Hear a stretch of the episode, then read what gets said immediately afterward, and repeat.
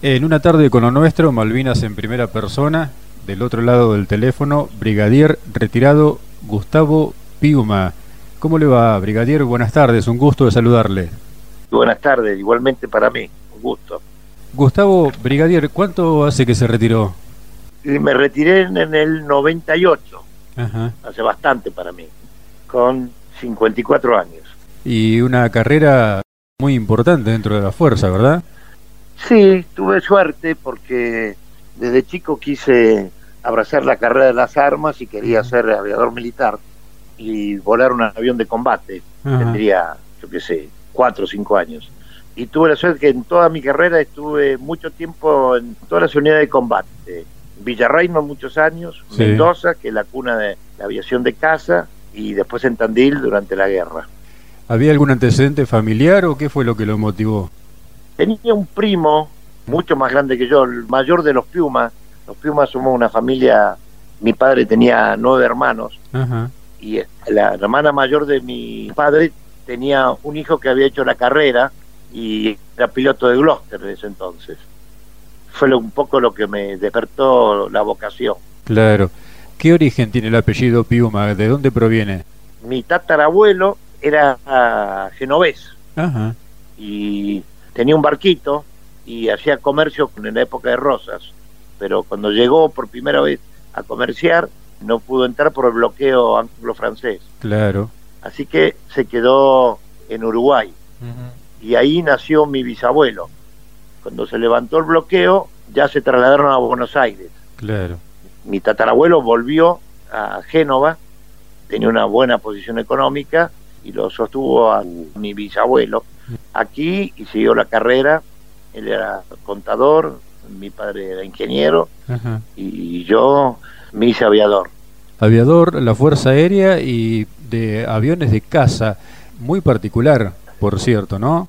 Sí, sí, mi padre soñaba de que yo fuera ingeniero como él, porque yo soy el tercer hijo y el menor. La mayor, mi hermana, se había casado con un marino. Mi hermano era marino y él abrigaba la esperanza de que yo fuera ingeniero, pero mi vocación era más fuerte y no le hice caso y seguí mi carrera. Claro. Nos contaba que en tiempos de la campaña de Malvinas estaba en Tandil, imagino ya con Mirage, pero antes había volado qué aviones, brigadier? Volé muchos años a cuatro, Skyhawk, los famosos halcones, sí. que tuvieron una destacada actuación en Malvinas. Sí había estado muchos años en Villa Reynolds, San Luis, después pasé con los A4C a Mendoza, después hice la escuela de guerra, estuve en, el comando, y a los dos años, en 1981, en diciembre me sale el pase para que en el 83 fuera jefe de escuadrón Mirage, que no alcancé a hacerlo porque cuando me sale el pase a Tandil, en diciembre, a la semana me sale un mensaje diciéndome que a fines del 82 me mandaban a Medio Oriente, a la guerra del Líbano, como observador militar entre las Naciones Unidas. Me habilité en febrero con muy pocas horas, porque para habilitarse en Mirage es un avión bastante más complicado que la 4, y en realidad para ser apto para el combate necesitas unas 120 horas al año. Ahí te habilitas como piloto apto para el combate. Claro. Pero la guerra nos agarra en mi caso particular, con muy pocas horas. ¿Cómo era el Mirage? ¿Cómo es el Mirage eh, en cuanto a la forma para pilotarlo, para la maniobrabilidad, para la disputa con otro avión en el aire? El Mirage es un avión de ala delta pura. Sí. Es un triángulo que usted lo ve y es como si subiera un palo de escoba y prácticamente los planos no lo ve. Es un avión que vuela a 2.2 de Mach o sea, a 2.200 kilómetros por hora. Yo no alcancé nunca esa velocidad, he volado a 1.500 kilómetros, o sea, 1.5 de Mach, a 50.000 pies, donde uno sube en 6 minutos, casi en la vertical, donde ahí ya no se ve el horizonte, se ve la curvatura de la Tierra. Claro. Y aunque todo el mundo le parezca extraño, ya el cielo se empieza a oscurecer se empieza a poner un azul intenso, muy lindo, que es como lo ven los astronautas. Claro. Y el sol queda muy abajo. y es un avión que para el combate es muy bueno en postcombustión, es una potencia adicional, donde el vuelo ya no es en la horizontal, sino prácticamente lo ideal es hacer combate en la vertical. Es como un yo-yo, sube y baja, para no sobrepasar al otro avión. Claro. Como el caso de los Harrier. Harrier es un muy buen avión porque tiene un despegue vertical, frena como un helicóptero en el aire, pero de 4.000 metros para abajo son buenos. Ahora, de 4.000 metros para arriba, la cosa a ellos se le pone difícil. Por eso, en la misión que tengo el 21 de mayo, sí. nosotros íbamos para atacar las fragatas y no llevábamos armamento aire-aire. El armamento aire-aire cañones de 30, eso sí lo llevábamos, la munición de 30, llevábamos 150 proyectiles por cañón, tiene dos cañones, pero en vez de llevar misiles de avión contra avión, llevábamos bombas, porque el objetivo nuestro era destruir los buques de desembarco. Claro. Un combate aire-aire, los pilotos siempre lo querían eludir, porque la mayoría llevaba armamento para a tierra, muy cargado, muy pesado. Entonces la maniobrabilidad en el aire es más difícil. ¿no? Sí. Esa misión del 21 de mayo la vamos a tocar dentro de algún ratito, vamos a volver sobre esa situación especial, por supuesto, pero el 2 de abril, eh, ¿usted lo encuentra en Tandil puntualmente o ya habían tenido algún despliegue? No, no. El 2 de abril me encuentra durmiendo y por la radio despertador sale una marcha. Pues yo tenía una radio despertador, una marcha que era la marcha de Malvinas. Sí. Marcha que en realidad no la conocíamos mucho porque si bien los acordes uno los tenía presentes, me pareció raro. Y mi primera reacción fue, oh, otro golpe militar. Y no, ahí dicen que habíamos recuperado las Malvinas. Así que fue una, una, emoción tremenda. Yo como mayor, ya tenía 38 años, cuatro hijos. Una emoción tremenda. Vivíamos en la ciudad de Tandil, la brigada quedaba a unos 20 kilómetros, o sea que siempre hacíamos full. Y nos fuimos con varios oficiales, llegamos al grupo y todo el mundo ahí comentando el hecho de la recuperación de Malvinas. ¿Y cuándo llega el momento del despliegue para ustedes?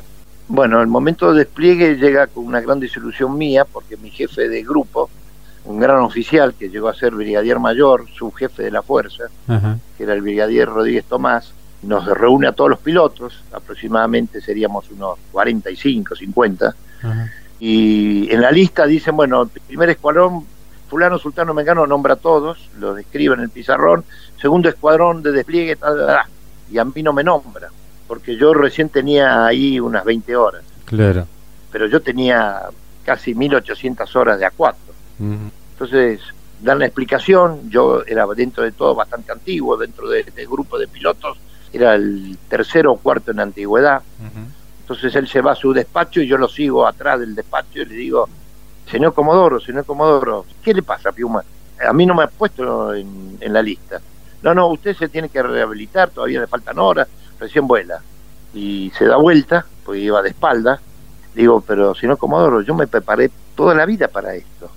¿Cómo no voy a pelear? ¿Cómo no voy a estar en estos momentos con mis camaradas?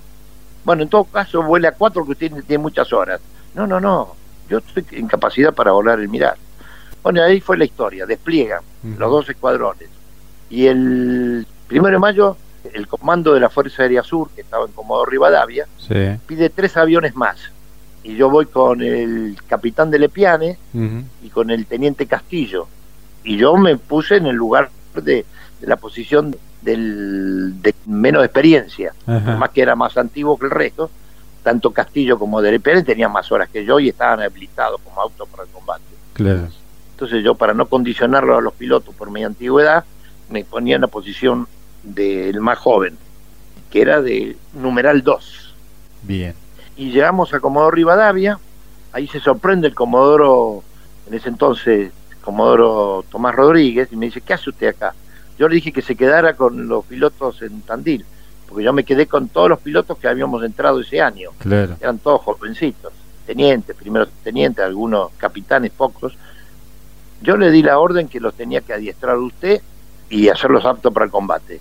Entonces empezamos una pequeña discusión, digo, discúlpeme señor, pero usted me dijo que yo no tenía experiencia, así que ¿cómo lo voy a adiestrar si no tengo experiencia? Entonces me dice, eh, vaya a entregar el avión a San Julián. Salimos, despegamos a San Julián y ahí me quedé.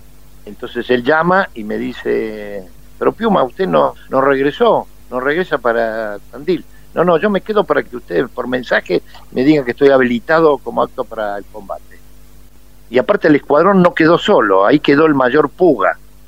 El mayor Puga viene cuatro o cinco días después. Claro. Y no me dijo nada. Era bastante duro en ese sentido. Y ahí me quedé hasta que mi jefe escuadrón le decía, mire señor, mándele un mensaje a la FAS diciéndome en qué situación yo estoy y que yo estoy habilitado para el combate. Aparentemente no se quería porque no estaba habilitado, no había cumplido con la norma. Claro. Y empecé a volar, hice dos o tres vuelos en San Julián, hasta que un día llegó el mensaje. Informo que el mayor Gustavo Piuma Justo está habilitado para operaciones de combate. Y ahí listo. Se popularon pocas misiones del primero de mayo hasta el 21. Sí. Y el 21 salgo en la tercera oleada. Ajá. Cuando hago referencia a la tercera oleada es porque ya habíamos perdido la sorpresa. Sí. Porque la primera oleada derribaron a dos pilotos nada más y volvieron. Y la tercera habíamos perdido la sorpresa. Y bueno, despegamos. En ese entonces, ¿se tiene miedo no se tiene miedo? No, en realidad, sí, hay un cierto temor a la vida, pero uno en esos momentos sabe que tiene que cumplir con su deber. Claro. Y que en definitiva está más consustanciado con lo divino que con lo terrenal. Me había confesado y comulgado el 20 a la noche, que yo sabía que volábamos al día siguiente. Y así fui, encomendé mi alma a Dios y que me diera la oportunidad de seguir viviendo. ¿Y en esa tercera oleada con quién formaba? En esa tercera oleada éramos tres. Estaba el capitán Donadile como jefe escuadrilla, yo como el de menos experiencia como número dos y el primer teniente Zen como número tres. Y ahí avisté por primera vez las Malvinas, mm. a 35.000 pies, casi 12.000, 13.000 metros de altura. Y una emoción tremenda, porque entre nubes se distinguían las islas como uno la ve en un mapa. Qué bárbaro. A esa altura se ve prácticamente las dos islas. Qué bárbaro. Y ahí próximo a unas millas antes, fuimos en picada hacia el mar. Sí. Y ahí en el mar empezamos el número uno, le íbamos diciendo en escanado táctico en columna hacia atrás, siempre el uno más abajo, después el dos y el tres más arriba. Escanado táctico. Y cuando el uno levantaba con el chorro de la turbina, levantaba el agua, ahí le decíamos mantenga. Porque los instrumentos ya no son muy precisos, sobre todo en el mar con las olas, uno puede decir dos metros, siete metros, ocho metros, aparte no, no puede estar mucho mirando a los instrumentos. Mira sobre todo el mar, porque si no se lo traga. Bueno, y ahí entramos en la isla. Cuando se entra en la isla occidental, o sea, la Gran Malvinas, ya estábamos más seguros porque estábamos por debajo de la cobertura de radar de la fragata. Sabíamos que ellos no nos podían chequear. El radar de la fragata no nos iluminaba a nosotros. Claro. Y en ese momento, cuando estábamos próximos al ataque, cuando entramos al estrecho San Carlos, las fragatas al frente, el primer teniente Zen dice, cuidado, un Harrier a la derecha, a la una, dice, a la una del reloj, ¿no? y yo levanto la vista y digo, cuidado, pueden ser más de dos, porque yo vi dos. Y ahí entramos en lo que se llama vulgarmente en una pelea de perros, donde cada uno busca la cola del avión. Nosotros no tenemos alternativa de buscar la cola del avión pero los norteamericanos le habían dado el Sidewinder.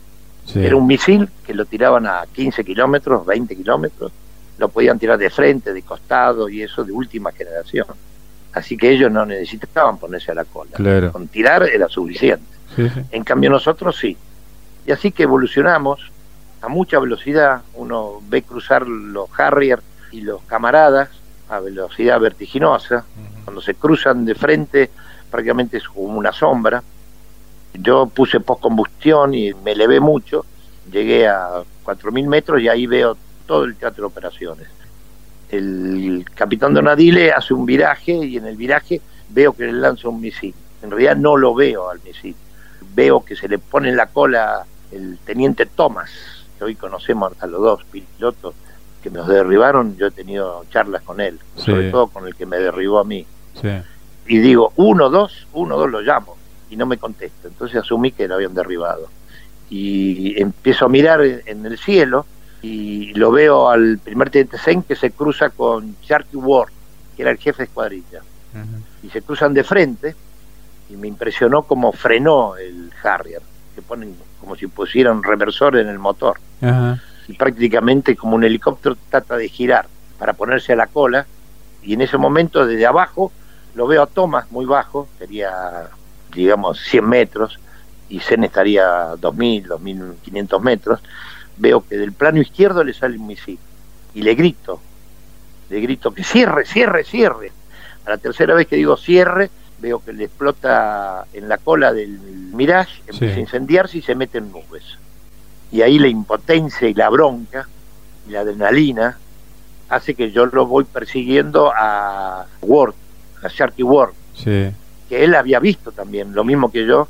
Entonces se ve que después, me enteré años después, él se comunica con Thomas y dice, vamos para el estrecho sacar. Él no me había visto a mí. Entonces yo me acerco a él y por tablas uno se tiene que acercar a 600 metros, donde la mira, usted lo pone el avión en la mira, cuando está en el círculo, ahí está la distancia de 600 metros, 450 nudos, aproximadamente unos 800 kilómetros, y 3G de gravedad. Y ahí tira. Y cuando me pongo en esa posición, tiro una ráfaga corta y me sorprende porque no veo las trazadoras. Cada cinco proyectiles le ponen una munición luminosa. Y le da la idea de que el avión está armonizado bien. Al no verla, suspendo el tiro. Y en ese momento, segundo de distracción, veo un paracaídas colgado. Y ahí me doy cuenta que era Zen, porque un piloto alto, flaco y alto, me di cuenta que Zen se había eyectado y cuando vuelvo a ver a Yarki, que lo tenía adelante, a apenas de 600 metros, se mete detrás de un cerro. Entonces dice, bueno, lo voy a agarrar a la salida del cerro, yo por la izquierda y él por la derecha. Y ahí siento una tremenda explosión. Estoy a 450 nudos, digamos 800 kilómetros aproximadamente, ¿no? Y unos 30 metros de altura, muy bajo. Él también estaba muy bajo, pero yo estaba un poquito arriba, o sea que él iba casi a 15 metros de altura y yo a 30. Siento una tremenda explosión y ahí intento eyectarme con la manija de arriba, que son dos manijas que tienen los pilotos. Trato de eyectarme y no alcanzo, el avión se movía tanto y estaba incendiando obviamente. Me dio la sensación que tenía calor y tuve la sensación que me mataba, honestamente. A esa velocidad y el avión descontrolado se inclina, tiro palanca hacia arriba, se inclina y cuando se inclina me eyecto con la manija de abajo, que uno se tiene que agachar. Y al agacharse, la catapulta del asiento le traspasa el parabrisas, es todo automático y en menos de, dos segundos está colgado, sin hacerme absolutamente nada el piloto. Sí, sí. Pero el impacto con el aire me desmaya, me saca el casco, me saca la máscara, y es imposible sacarse la máscara y el casco si usted no abre las orejas del casco porque tiene un cáncamo de acero. Bueno, a mí me lo sacó el viento, me hundió el esternón. Como siempre digo, imagínense sacar la mano del auto cuando uno va a 140, 150. Sí, sí, claro. Yo saqué todo el cuerpo, entonces eso me desmayó, me sacó el casco, la máscara, me voló los guantes, me vuela el reloj y caigo desmayado. O sea, no pude hacer una eyección controlada. Claro caigo desmayado como una bolsa de papas y me despierto al rato, no de haber estado mucho tiempo inconsciente porque el avión todavía estaba muy cerca de mí, en un plano inclinado, una loma inclinada, ah. abajo había un arroyo y ahí estaba el avión incendiándose y explotando la munición que había quedado. Y me toco la cara con las dos manos y digo, Dios mío, Dios mío, ¿qué me ha pasado? Estaba choqueado totalmente. Y me las veo llenas de sangre Después me enteré de que tenía un tajo interno que me había hecho la máscara en el paladar y esa zona sangra mucho. Claro. Así que yo sentía caliente la cara y sobre todo el cuello. Entonces me tocaba el cuello y veía que sangraba. Entonces lo primero que hice es empezar a rezar. Recé un Padre Nuestro, creo, y ahí tomo conciencia que estoy en Malvinas. y lo primero que hago es besar la tierra.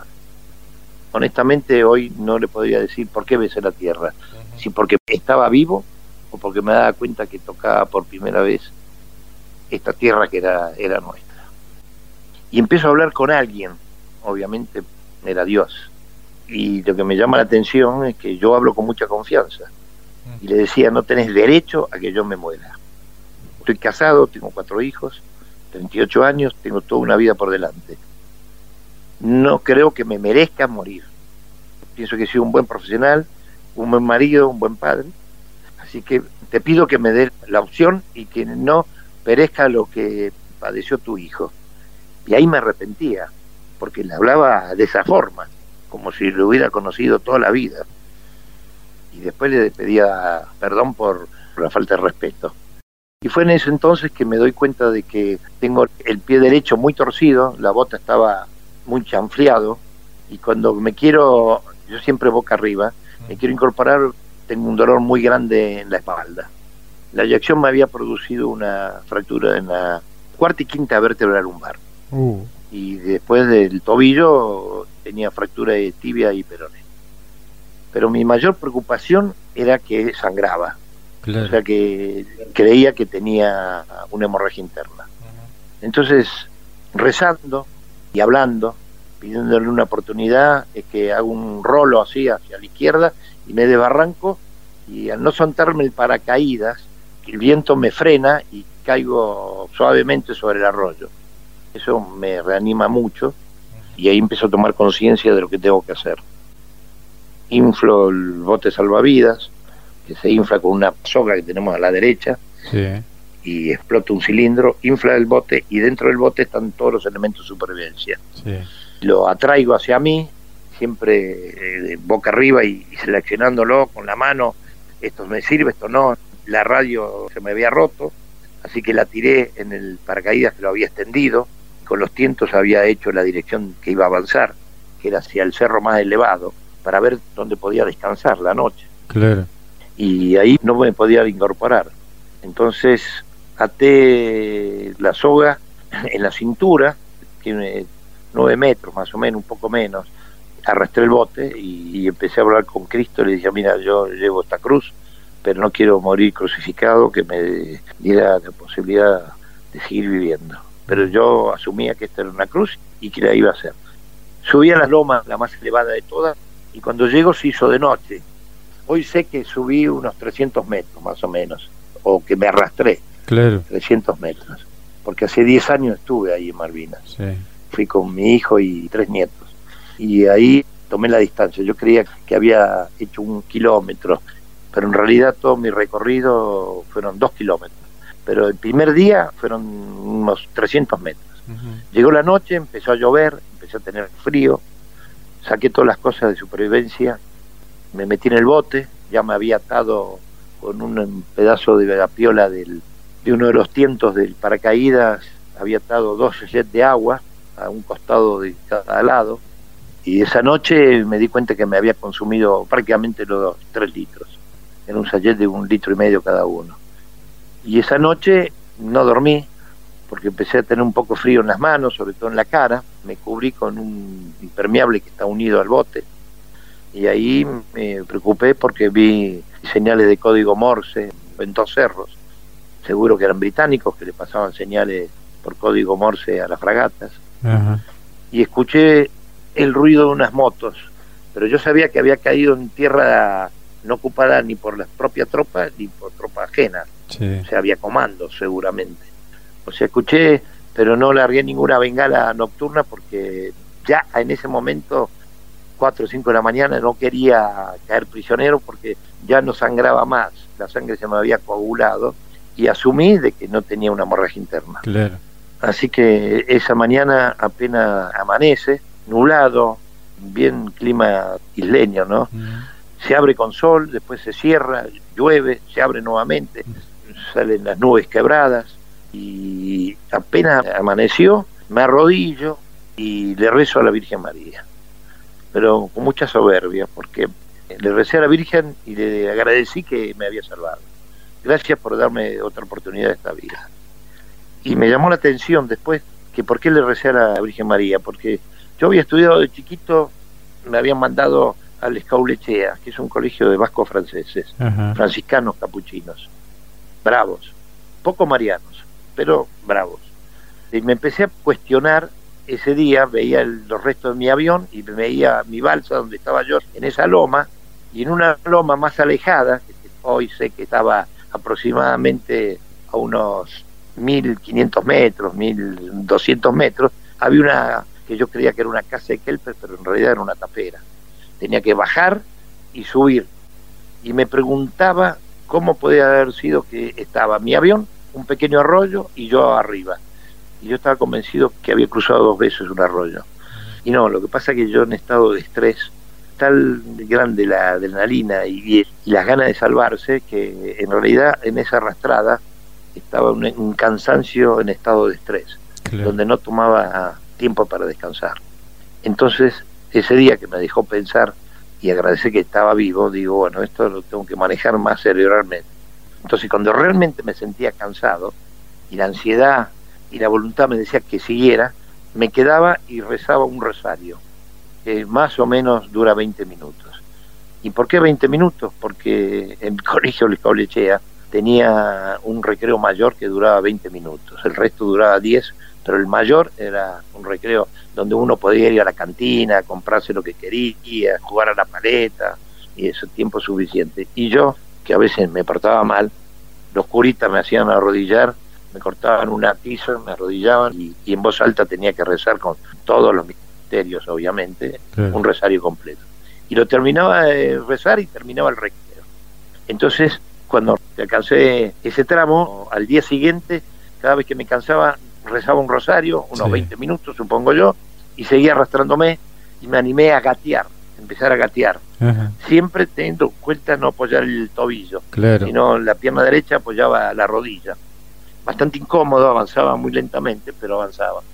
Habré rezado tres rosarios y ya al mediodía llego a la casa de Kelper, que en realidad era una tapera abandonada, bastante destruida, pero no llovía ni nada, es decir, no, entraba agua ni nada, pero lleno de lanas, de desoje que le llaman los kelper, una lana que le cortan la boca, la lana de la boca y de los ojos para que la oveja en invierno pueda comer. Y ahí mm, dormí profundamente, me tiré en ese colchón, y habré dormido 10, 15 minutos y me desperté muy ansioso y separé las bengalas diurnas a la derecha de la puerta, la nocturna a la izquierda, porque no tenía luz, las dos linternas se habían roto. Una linterna de tres elementos se había roto por la mitad. Mm. La antena de la radio se me había roto. La otra linterna más chiquita que la tenía sobre el pecho también estaba rota. Así que no quería confundirme y de noche no iba a poder distinguirla de una en la nocturna, entonces la separé. Bien.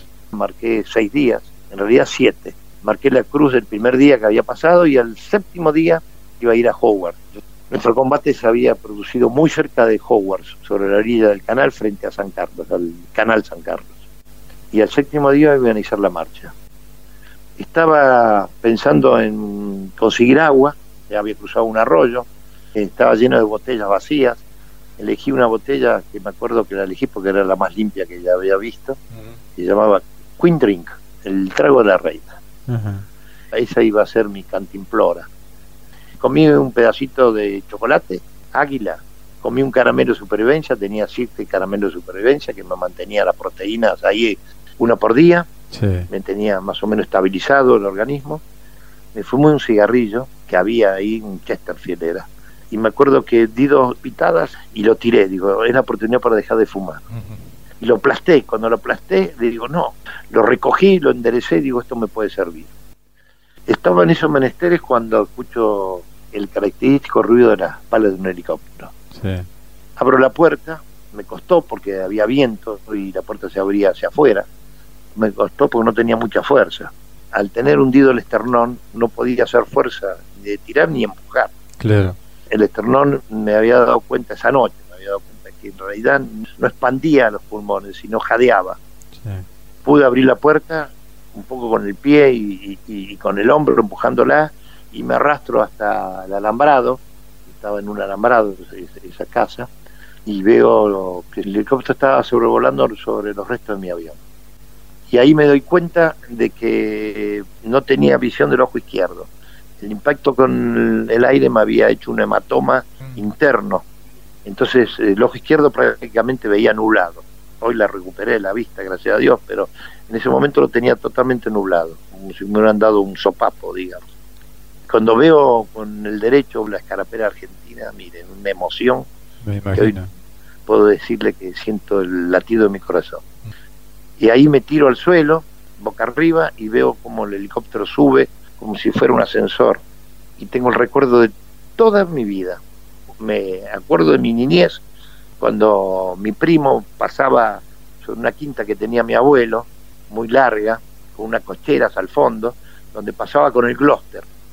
Y ahí me acordé por primera vez de mis hijos y de mi mujer.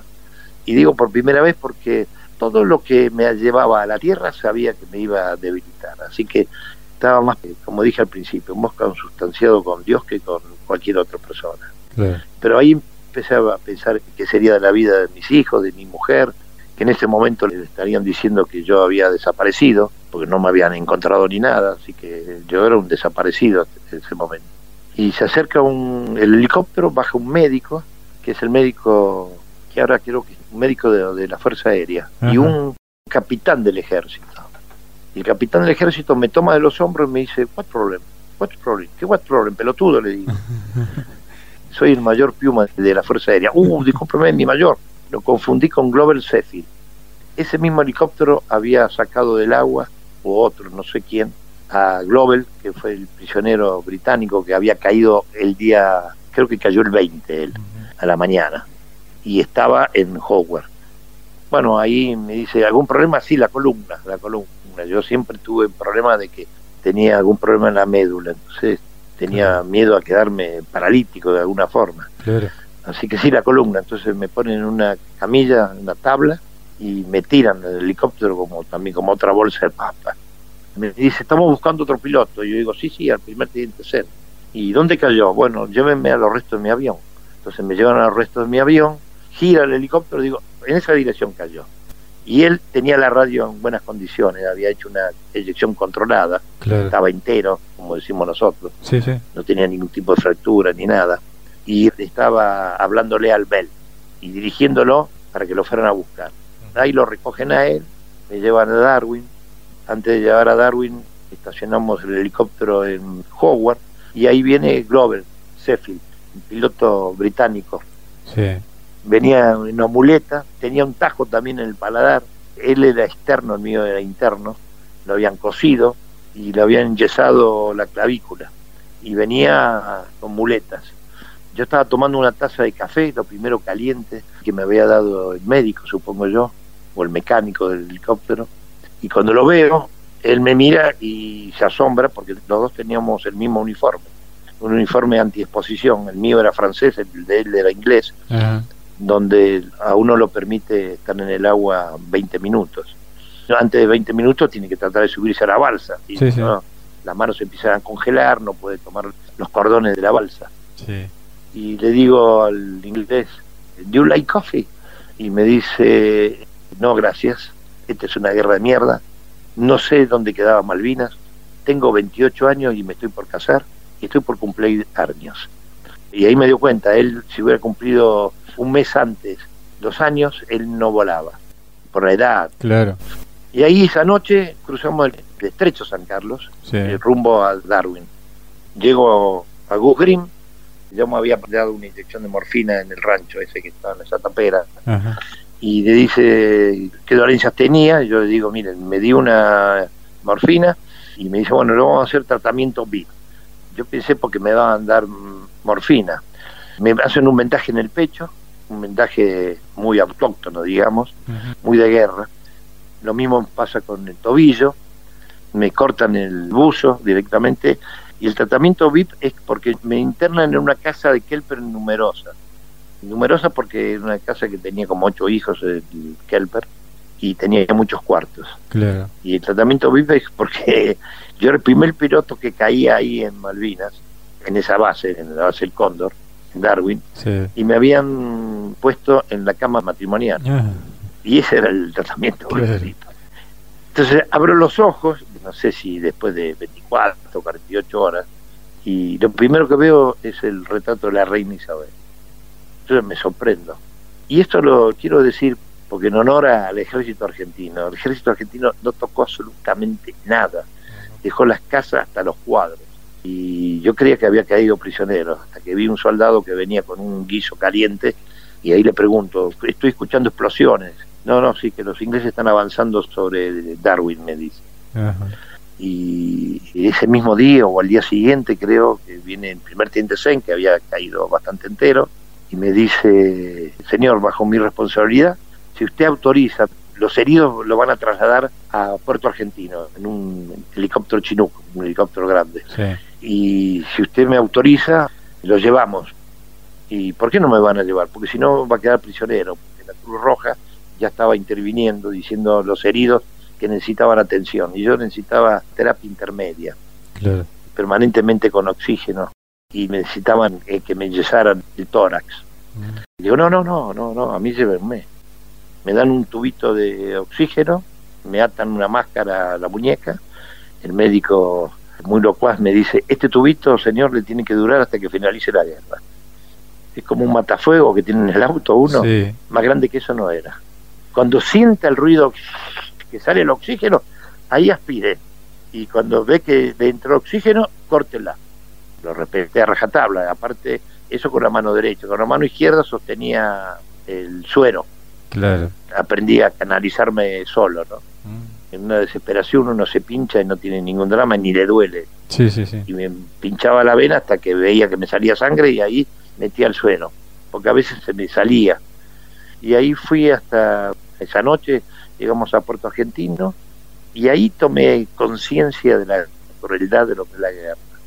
Lo peor que ha inventado el hombre para lidiar sus diferencias. Porque entro, era una escuela secundaria, y entro en una, como si fuera una compañía, una cuadra, un salón grande, donde la mitad del salón estaba dividido por sábanas, las sábanas blancas, y del otro lado estaban haciendo operaciones. Y yo, por supuesto, acostado en una camilla, esas camillas chiquitas que tienen un tacto de no más de 15 centímetros en el suelo, no había tomado conciencia que al lado mío y a menos de 20 centímetros, 30 centímetros, había una camilla a la izquierda, otra a la derecha, hasta que escucho la voz de un soldado que me dice, no, dice, atiéndanlo al piloto, atiéndanlo al piloto. Entonces yo abro los ojos y ahí veo al médico. Y le digo, pero ¿cómo me van a atender a mí? ¿No viste que te falta un brazo? Le falta un brazo al pobre chico. Esos son los chicos de la guerra que hablaron en una película. Claro. ese chico tendría 18 años y fíjese el coraje que decía, atiéndanlo al piloto. Entonces le digo, pero ¿cómo me van a atender a mí si a vos te falta un brazo?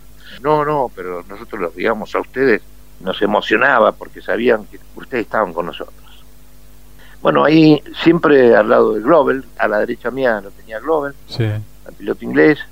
Asen estaba ya en, una habitación, en un aula, y ahí me meten en un aula y tres o cuatro días después viene un, muy amigo mío, en ese entonces era el comodoro o vicecomodoro Mendiberri, que era el oficial de inteligencia nuestro, de la Fuerza Aérea. Sí y me dice, gran amigo, me dice, Gustavo, ¿querés irte al continente? Le digo, ¿cómo irme al continente? ¿Y la guerra?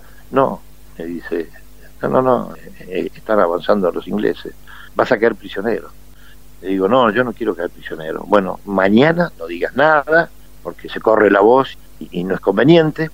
A las 4 de la mañana te venimos a buscar en una ambulancia. Y a las 4 de la mañana me llevan a mí al primer teniente Luna, otro derribado de Mirage, al primer teniente Zen y al teniente de corbeta, creo que era Glover Sheffield. Nos llevan en la ambulancia, yo en una silla de ruedas, el oxígeno atado en uno de los soportes de, la silla, con la mano izquierda levantando el suero. Llegamos a las 4 de la mañana, nos llevan una cabecera, todo oscuro, y por ahí veo cuando se prenden los faros, al segundo alerta roja. Mm. Todo el mundo sale corriendo y venían un ataque de Harrier. Y yo me quedé ahí en la cabecera de la pista solo.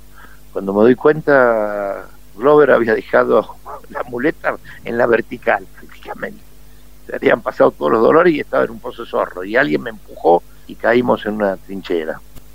Bueno, se suspende el vuelo porque el 630 da motor y se va, no llega a aterrizar. Y dos días después me llevan al continente. Ahí llego al continente, a Comodoro Rivadavia, y en Comodoro Rivadavia me enyesan desde la cintura hasta el hombro y desde la rodilla hasta el tobillo, siempre con oxígeno ya empiezo a respirar mejor y ahí una vez que me recupero y ya estoy mejor, me llevan, creo que primero o el 2 de junio, creo que me llevan a San Julián a ver a mis camaradas, los que todavía seguían peleando. Y ahí tengo una charla con ellos, explicarle más o menos cómo era el misil, que el misil no nos mataba, que teníamos la oportunidad de salvarnos. Y después me llevan a Tandil. Ajá y ahí quedo en reposo 45 días en mi casa. Y eso es el cuento. Qué bárbaro, tremendo el relato, tremenda las vivencias. Y bueno. Lo he escuchado hablar en más de una ocasión de la familia, los dos extremos de esta campaña suya en Malvinas. ¿Qué dijo la familia cuando usted desplegó desde Tandil y cómo fue el reencuentro cuando volvió de Malvinas? Yo hoy soy viudo, ¿no? Mi mujer, lamentablemente, una gran, gran Patricia, falleció en 1990 con 44 años, pero era una gran Patricia, porque lo que siento mucho dolor y lo que más recuerdo es cuando yo le hablé por teléfono desde la brigada, desde Tandil, porque ella sabía, haber estado toda mi vida en las unidades y llevábamos más de 18, 20 años de casados, sabía que yo no estaba habilitado, así que pensaba que yo no, no iba a hablar, supongo yo. Y le digo, despliego, hoy me voy al sur. Y me dice, cumplí con tu deber, lo asumo y despreocupate que yo voy a cuidar a los hijos. Y bueno, eso fue un ejemplo de lo que fue las mujeres de los pilotos, ¿no? Sin dudas. Porque en ese edificio murieron varios y la guerra del piloto es una guerra muy familiar, porque se cae un camarada que voló gran parte de su vida al lado suyo, y con él muere también la mujer, a sus hijos que conocen, o los hijos que son amigos de los hijos del otro chico, y es un poco dura en ese sentido. Pero bueno, habíamos elegido esta carrera, claro. no teníamos opción y había que cumplir con el deber. El regreso fue totalmente distinto, ¿no? Porque me llevan una noche, aterrizamos en Tandil y la brigada nos hizo una gran recepción porque estaba la banda, bajan todos y a mí me bajan a lo último porque estaban en silla de ruedas, tocan el himno nacional y veía a lo lejos a mi mujer que había ido sola, quería ver a los chicos y mis hijos no estaban, eran chicos, tenían cuatro, ocho, 10 y 14 creo, más o menos, edad. Dos varones y dos mujeres. Cuando tocan el himno, por supuesto, me paro. Me paré porque, primero, porque era el himno nacional. Y segundo, para decirle a mi mujer que me veía de lejos que no estaba paralítico ni nada. Claro. Después pasé 45 días prácticamente en cama y después unos 60 días ya estando en la brigada en actividad, pero con kinesiólogo y etcétera, etcétera. Sí, sí gracias a Dios no me quedó ninguna secuela importante. Y con el Comodoro aquel que no lo dejaba desplegar porque le faltaban horas de vuelo del Mirage, ¿se volvió a reencontrar? ¿Hubo algún otro ah. cruce de palabras? Sí, sí, lo vi muchas veces en mi vida, muchas veces en mi vida. No, no, eh, se dio cuenta de que para eso estábamos en la institución. Claro. Él era consciente de que no habíamos pasado toda la vida porque si alguna vez podía haber una guerra y yo estaba en todo mi derecho de, ir y no decir, no, no, yo no voy porque no tengo horas. No tendría cara después para seguir en actividad con mis camaradas y que muchos desaparecieron o murieron. Seguro. Así que lo comprendió totalmente. Bien. Gustavo nos decía que visitó las islas con su hijo y con sus nietos. ¿Cómo fue? Fue hace 7, 8 años. Creo que fue el 2007. En realidad yo no tenía interés de, ir a las islas. Primero porque estaban tomadas y segundo porque ya la conocía, de alguna forma, trágicamente, pero la conocía. Pero mis hijos sí, y entonces un día me llaman por teléfono, papá, te saqué un pasaje para Malvinas. No, pero ¿cómo? Sí, sí, sí, vamos con dos hijos míos. Y yo invité a otro nieto que tenía de mi hija. Entonces fuimos tres nietos míos y mi hijo. Hablé primero, fui a la embajada de Gran Bretaña, pedí hablar con el embajador, me recibió muy bien, muy amable. Le dije, mire, yo pienso ir a Malvinas. Dijo, ¿al Falkland? No, sí, a Malvinas. Necesita pasaporte, lo tengo, pero para mí no significa nada, porque yo voy porque es mi tierra y quiero ver mis restos. Sí, por favor, brigadier, ningún problema. Yo le aviso nada más para que sepa que voy a ir. Yo sé que habían ido ya varios, pero no sea cosa que hubiera tenido problemas en la frontera, sobre todo iba con mi familia, con los chicos no quería que tuvieran ningún disgusto. No, no, me recibieron de 10, no tuve ningún problema, al contrario, fueron unos caballeros.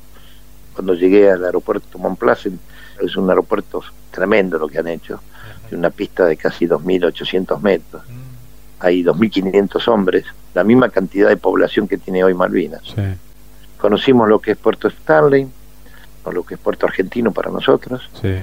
La ciudad, muy lindo, muy pintoresco, no hay un árbol, muy verde todo, y fui más o menos en la misma época en que había caído yo, creo que fue el 23, 22 de mayo. Ese día hizo un grado bajo cero y estaba nevando. Mm. Así que le decía a mis nietos, eh, más o menos era esta temperatura, les digo. Y ahí vi los restos de mi avión, tuve que cruzar en un avión, hay un avioncito que va por todas las estancias y aterriza en campos preparados. Yo saqué pasaje, mis hijos sacaron pasaje para ir a la isla Howard. Y ahí me encontré con la sorpresa de que mi avión prácticamente un monumento porque el misil explota y me lo tiran a 90 grados. Y eso hizo que se cayera todo el semiplano y quedó como un triángulo. Claro. que está clavado en la tierra y está repartido en los restos de mi avión unos 300, 400 metros. Y ahí encontré mi paracaídas, encontré mi balsa, mi asiento eyectable. Mi casco no, porque mi casco hace cosa de 7, 8 años lo tiene un escocés, un guardia escocés, que no sé cómo apareció en sus manos. Y está en un museo en Escocia, creo. Me dijeron acá en Argentina si lo quería recuperar, y digo, no, que quede recuerdo que, ese casco es argentino y para algún motivo está ahí. Muy emotivo el cementerio de Darwin, porque dio la casualidad que apenas llego a una de las primeras cruces veo los nombres y veo el nombre de un camarada mío caído. Así que bueno, pero así es la vida. Y llegar al lugar donde había caído, ver los restos del avión, ¿qué le provocó interiormente? En realidad me produjo más curiosidad que otra cosa. Ajá porque ahí pude analizar el rumbo que tenía mi cabina, los cerros que había visto, de dónde me habían tirado el misil. Fue más un análisis técnico que emocional, porque los restos de un avión son feos para verlos. Claro. Todos retorcidos y quemados. No es lindo. Pero bueno, me sirvió lo que sí que la tapera de Helper lo habían modificado todo, hasta le habían puesto una estufa, una salamandra en el medio y estaba con chapas nuevas y todo, era otra cosa, pero las mismas dimensiones y todo. Claro. Brigadier, yo le quiero agradecer muchísimo por este relato, por traernos su historia a nuestro espacio, a nuestro programa, para el canal de YouTube también, por supuesto. Agradecerle por lo que ha hecho por nuestra patria por lo que sigue haciendo todavía contando estas historias y dejo el micrófono a su disposición para lo que quiera agregar en el final de la charla. Yo lo único que quiero agregar, dos cosas. La primera, que una vez un periodista, que no necesito nombrarlo porque tampoco quiero darle mucha pantalla, habló que éramos todos unos cobardes. Una gran indignación sobre todo por los que murieron, los que dieron su vida. Y aparte me preocupa la ignorancia porque no saben que ya, por ejemplo, Cicerón, cuando escribe los oficios, que no es otra cosa que un testamento a su hijo, no se trata del carpintero, el zapatero y, eso. Él le explica a su hijo cuál es el cumplimiento del deber, cuál es el honor, el coraje, las virtudes que debe seguir en la vida como hijo. Cuando uno entra a las Fuerzas Armadas, va a cumplir ese deber Solamente un ignorante puede decir que eran todos cobardes. Por supuesto que hay cobardes, pero en todos lados. Pero en la Fuerza Armada la mayoría se prepara para luchar, no para ser un cobarde. Eso por un lado. Y por otro, felicitarlos a ustedes, porque ustedes están haciendo docencia. Y necesitamos una Argentina mucho mejor, de hombres y mujeres orgullosos de su país. Y que eduquen a los hijos en nuestros símbolos patrios y que sepan querer y amar a su patria. Eso es lo importante.